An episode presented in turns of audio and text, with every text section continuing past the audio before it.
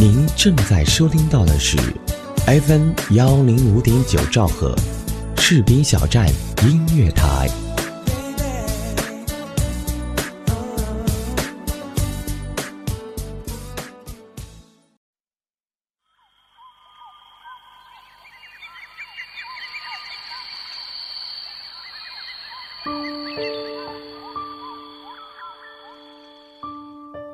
在这弱小的城市里，和曾经熟悉的种种擦肩而过。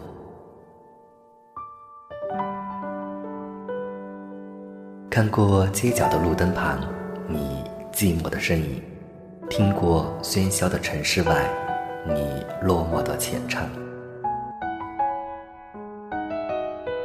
一切的故事逐渐退场，城市在夜色中睡去。闭上眼睛，静静聆听《城市漫游记》。今夜，李小贝陪你一起失眠。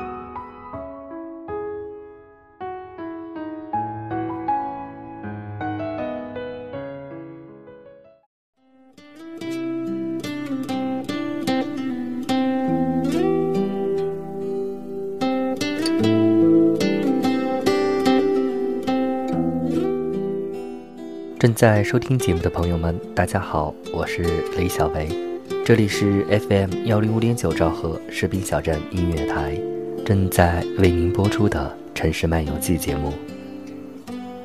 我们常常会看到很多关于军恋的故事，有很多恋人很相爱，但是最后还是没有走到一起，因为军恋需要等待。正是因为这一种等待，没有多少人能够等下去。军恋很苦，但也很美，且等且珍惜。其实一直很抱歉，小薇的这一档节目开播以来，讲过很多情感的故事，却还没有讲过关于军恋的故事。作为军人，他们保家卫国。当然，他们也是舍小家顾大家。今天，小维想和大家分享一个军人家庭的故事，来自《解放军报》的一篇文章。两岁女儿竟把手机当成爸爸。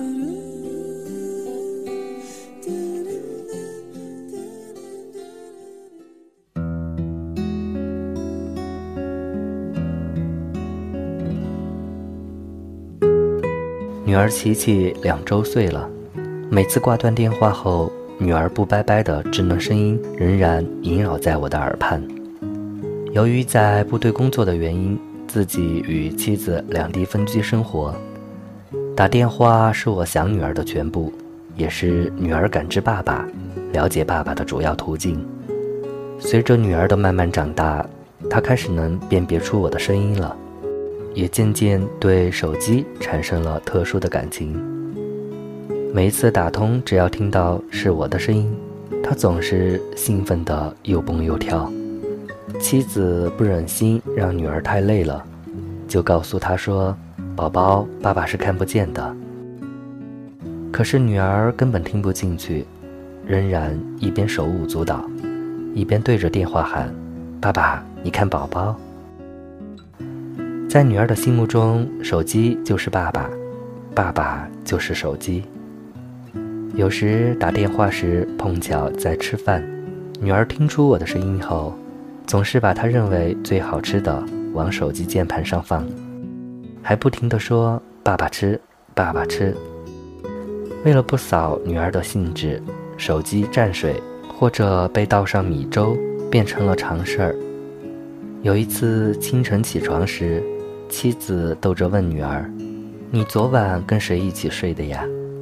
女儿不加思索地说：“跟爸爸。”第一次听到这个回答时，妻子很诧异，问：“为什么？”女儿就指着放在床头柜上结婚照中的我说：“爸爸在那儿呀。”由于每次睡觉前，妻子总是把手机放在床头柜上，手机爸爸与照片爸爸。便在女儿的心目中打下了深深的烙印。每次妻子忙碌无法照看女儿时，就用手机给她放歌曲。久而久之，手机里面的蜗牛与黄鹂鸟、数鸭子、世上只有妈妈好等儿歌，女儿已经能从头到尾唱下来了。两周岁生日时，女儿已经能够顺利地背诵出四首唐诗了。每次打通电话，女儿总是朗朗上口地背上几首诗，唱几首歌。听着女儿背诗唱歌的声音，工作了一天的我，觉得所有疲劳和烦恼都烟消云散了。记得去年探亲休假回家时，见到陌生人的女儿，怎么都不肯叫我。他跑到妻子的身后，偷偷地观察，在妻子的再三引导下。他终于喊出了“爸爸”，但却是边喊边往我们的结婚照前走。对于眼前的我，却不理不睬。无奈的我只好打通了妻子的手机。这时，女儿突然转身跑到手机旁，大声叫着：“是爸爸，是爸爸！”心中像打翻了五味瓶的我，苦笑着逗着女儿。经过近一周的相处磨合。我才战胜了他的手机爸爸。很快，我的假期结束了，回到部队的我又开始了与女儿的电话相处。有时，顽皮的女儿让妻子实在没办法了，就打通我的手机作为应对之策。说来也怪，一听到是我的声音，女儿顿时就乖巧起来，又是爸爸吃这个，爸爸喝那个的，说个不停。随着女儿的不断长大，渐渐好像发现了什么似的。一天下午，女儿看见邻居家的小朋友一直依偎在爸爸怀里，突然冒出一句：“爸爸怎么不来抱我？”然后就大声地喊着“爸爸”，哭了起来。晚上通电话时，妻子向我诉说了整个经过，我听着听着，泪水便不由自主地滑落下来。在电话中陪伴女儿成长，那种感觉是痛并快乐着。电话里女儿每天成长的细微变化带给我的快乐，是我工作疲惫时的心灵鸡汤，是激发我拼搏进取的不竭动力，是激励我一往无前的精神食粮。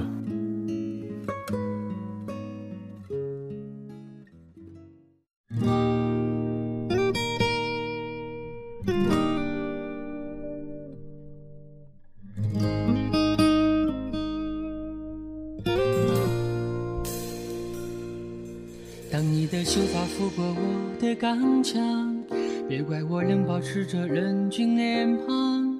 其实我既有铁骨，也有柔肠，只是那青春之火需要暂时冷藏。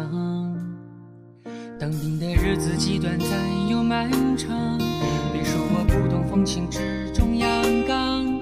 这世界虽有战火，但也有花香，我的明天也会浪漫的和你一样。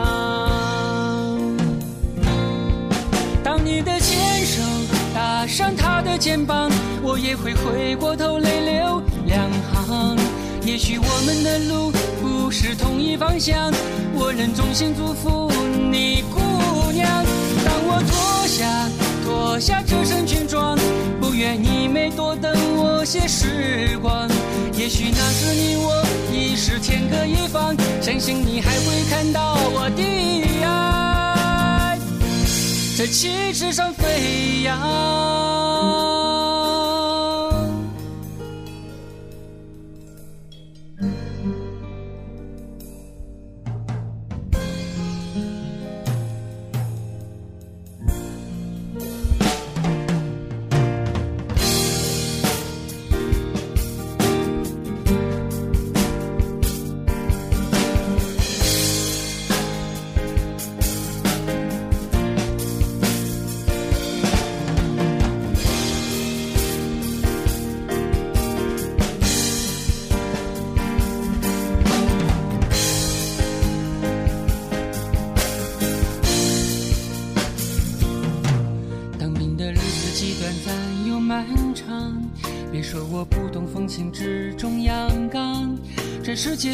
战火，但也有花香。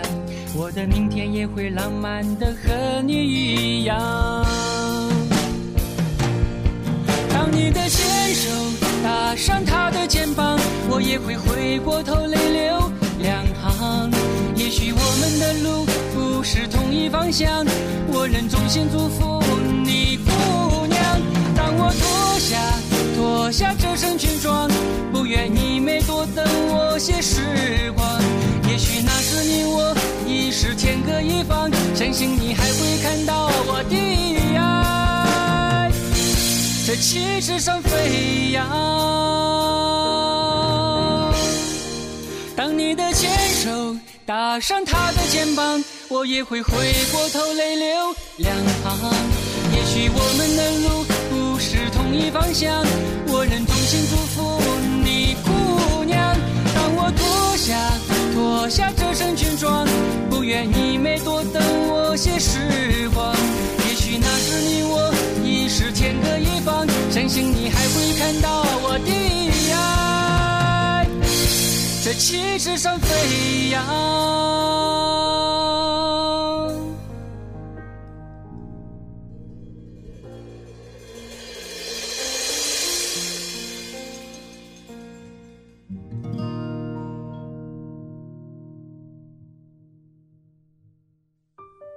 每年春天，故地重游熟悉的军营，这已经成为人生中的一个仪式。偶尔与人结伴而行，多数则独自前往。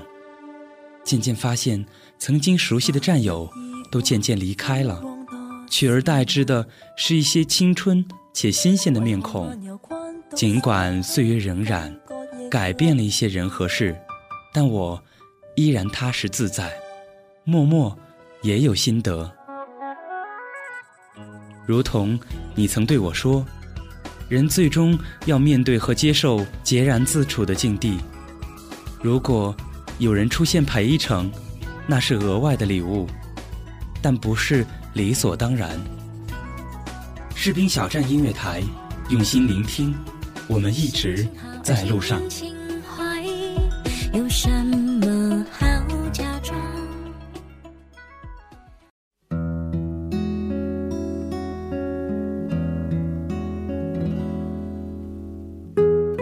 欢迎回到 FM 幺零五点九兆赫士兵小镇音乐台，正在为您播出的《城市漫游记》节目，我是李小维。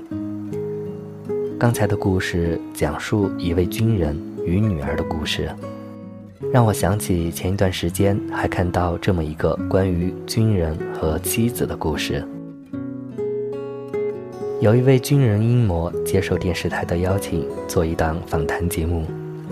与他一同受邀的还有他的妻子。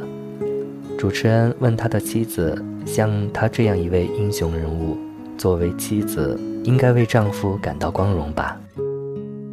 令所有人没有想到的是，他对着话筒大声地说了句：“我恨他。”这令现场观众目瞪口呆，经验丰富的主持人也不知所措，只好硬着头皮请他具体谈谈为何恨他。他说：“刚结婚不久，我怀孕了。我家在农村，医疗条件不好。我住到他们部队，本来准备在部队生孩子，可是他们部队接到参加对越自卫反击作战的任务，让所有的部队家属都回家。本来他应该亲自送我回去的，可是由于部队参战时间紧，已经进入战备状态。”不但他不能请假，就是连派一个战士出来送我也不能。就这样，我挺着大肚子，自己带着行李回老家。当我坐了火车换汽车，换了汽车再换三轮车、马车回到家时，我流产了。那个时候，我是多么恨他呀！我恨他为什么不能来送我？在我需要他的时候，他为什么不在我的身边？之后，我好多年都不敢要孩子。后来，我好不容易又怀了孩子，生下孩子后，我带着孩子到部队住，因为他们连队驻扎在山沟里，离团部有几十公里，连队里只有一名懂得不多的卫生员。连队离乡镇也很远，送孩子出去看病很麻烦。有一次孩子感冒发烧，只好请连队的卫生员开药，可卫生员那里又没有小孩子的药，只能开大人的药吃。后来孩子吃了药，上吐下泻，病情加重。可是此时他们部队偏偏又接到了要参加军事演习的通知。部队要到一个小岛上去参加海陆空联合军事演习，我们这一些家属只好又带着孩子回老家。孩子在火车上又受了风寒，到家时已经高烧不退，拉稀不止，病入膏肓。医生要我把孩子他爸叫回来，说孩子很危险。这个时候最好是我们做父母的都在，而且还需要家长在手术单上签字。孩子要是挺不过去，有可能就……现场的观众寂静无声，都瞪大眼睛，静静地盯着他，等待着他的下文。他接着说：“我说孩子他爸是一名军人，还在外地演习，就让我签字吧。所幸孩子平安地度过了危险期。那时我就更恨他了。”观众席上一阵骚动。主持人害怕他妻子的话对他的形象有影响，便试图打断他，可是他一发不可收拾。还有他的老父亲，我的公公，一次心脏病发作，我把公公送到医院，医生发出了病危通知书，我打电话让他回来，可是因为那时正好长江流域发洪水，他们部队就要开赴九江抗洪抢险。这时，主持人长长舒了一口气，将话筒递给他。他早已老泪纵横，像一个做了错事的孩子似的，呜呜的哭出了声。你怎么不早一点跟我说这些啊？今天我要当着所有观众的面，郑重的对你说一声对不起，你辛苦了。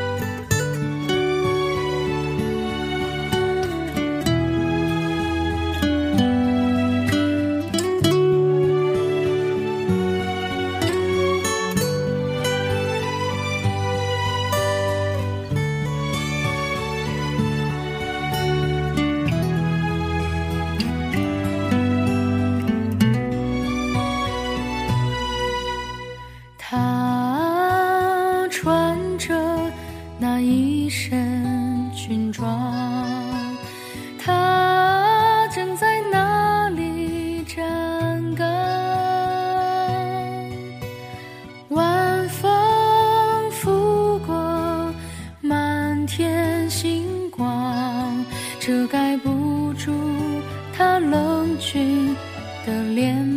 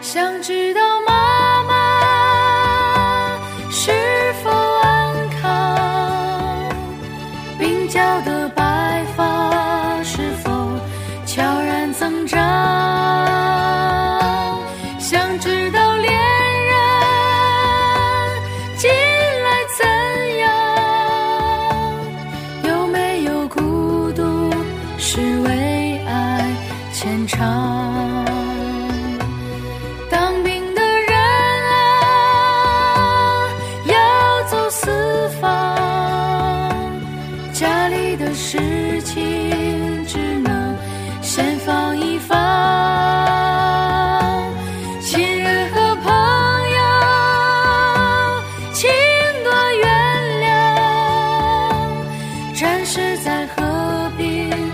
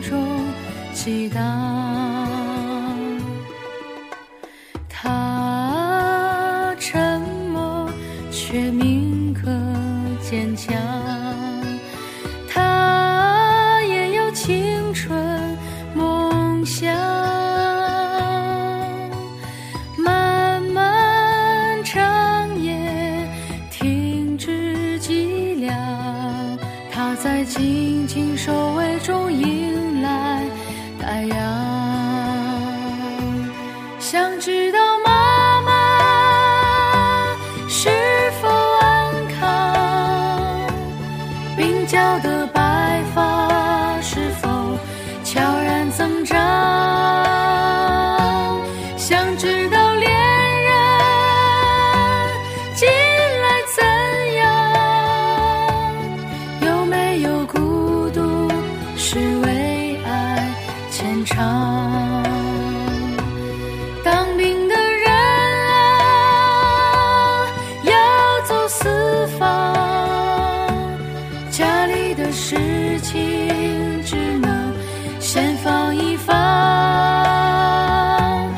亲人。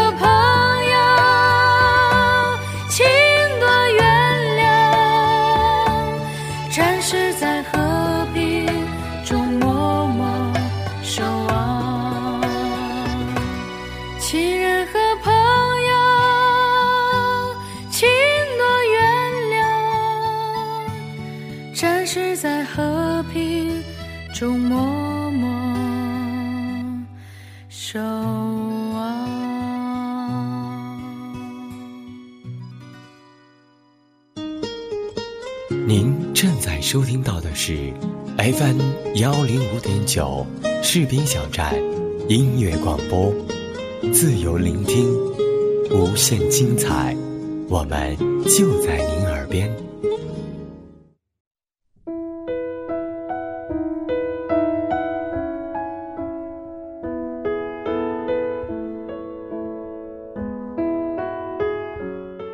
听众朋友们，今天的节目到这里就快要和大家说再见了。希望今夜小薇的声音能陪伴你入眠。关于军恋的故事，我想以后在《城市漫游记》节目当中还会和大家再一次讲述。欢迎大家在节目的评论里分享你的心情，同时也欢迎大家加入我的节目听友互动群三六六零二八九二五。或者关注我的微博 “nj 李小维”，给我留言。想收听小维更多声音，也可以在公众账号中搜索“李小维”，添加关注。今天的节目就是这样。节目最后要感谢本节目责编子恒以及监制浩然。